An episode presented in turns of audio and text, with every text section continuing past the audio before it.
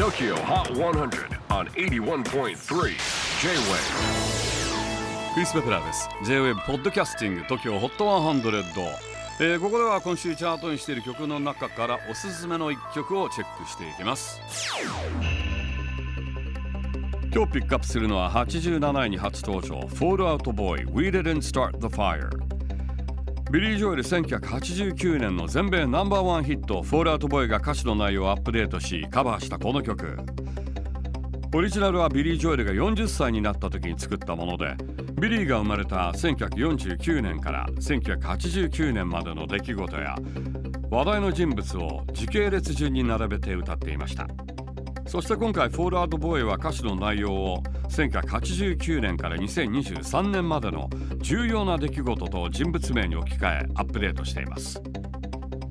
ビリー・ジョエルのオリジナル版ではケネディベトナム戦争ウォーターゲート事件などがそしてフォールアウトボーイのカバー版ではロスボードカート・コベイン福島の原発事故などが歌われています。なおフォールアウトボーイ来月サマソニで来日。